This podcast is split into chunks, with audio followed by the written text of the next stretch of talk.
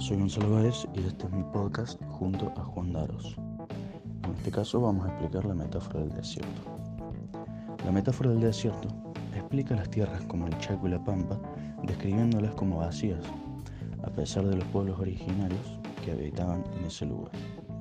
Estas tierras eran denominadas como desiertos, porque a los pueblos originarios se los consideraba bárbaros. De allí viene la frase civilizar a los desiertos.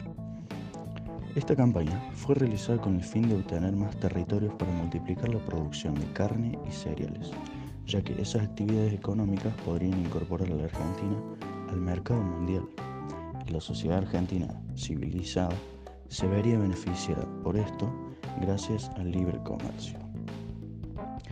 En cambio, quienes se verían afectados por esto son los pueblos originarios del Chaco y la Pampa, cuales serían completamente aniquilados en el transcurso de esta campaña. Esta información compartida anteriormente también puede ser relacionada con los términos de civilización y progreso. Estos dos términos estaban inextricablemente unidos en la Europa política y cultural de las décadas de 1870 y 1880. Esta combinación de factores tenía posturas biologicistas, las cuales sostenían la necesidad histórica del cambio y la posibilidad de perfeccionamiento de la raza humana.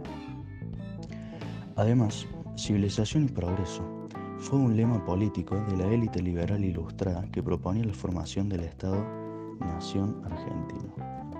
Finalmente, esta propuesta fue realizada y, al ser considerado que el estatus de civilización se alcanzaba a través del desarrollo de la industria y el comercio, se realizó la campaña del desierto.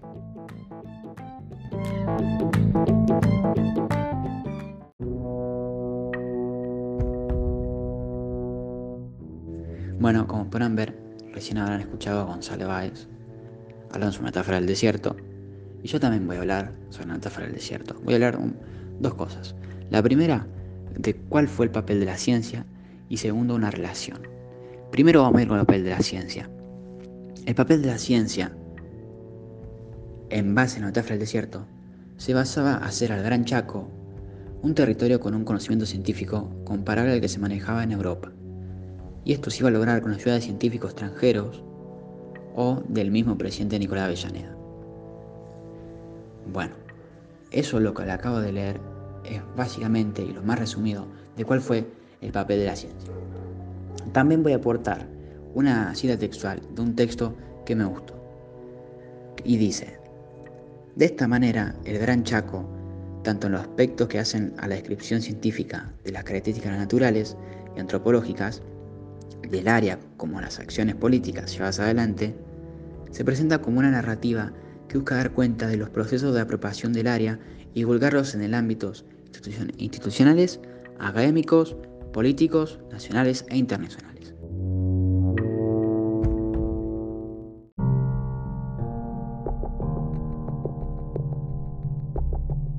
Y bueno, para terminar con este podcast, vamos a, hablarle, vamos a hablar sobre una relación, sobre el tema trabajado, o sea, la metáfora del desierto, más precisamente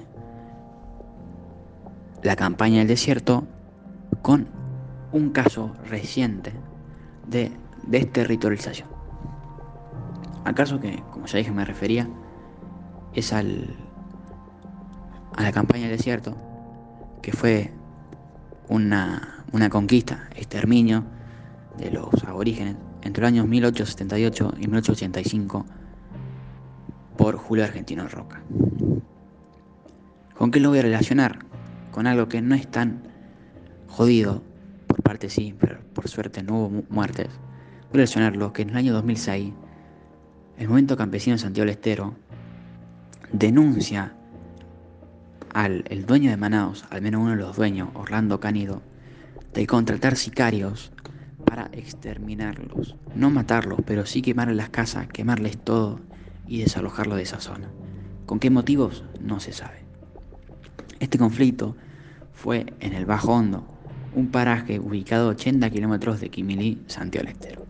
Fue tanta la repercusión de este caso que incluso salió, salió en noticieros famosos como TN. E incluso hubo protestas No tan masivas, pero hubo protestas considerables.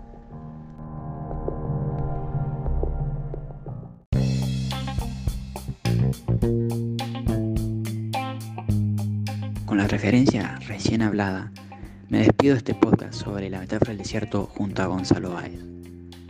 Que tengan buenos días, buenas noches, buenas tardes, desde, desde el horario que lo escuchen. Saludos y chao.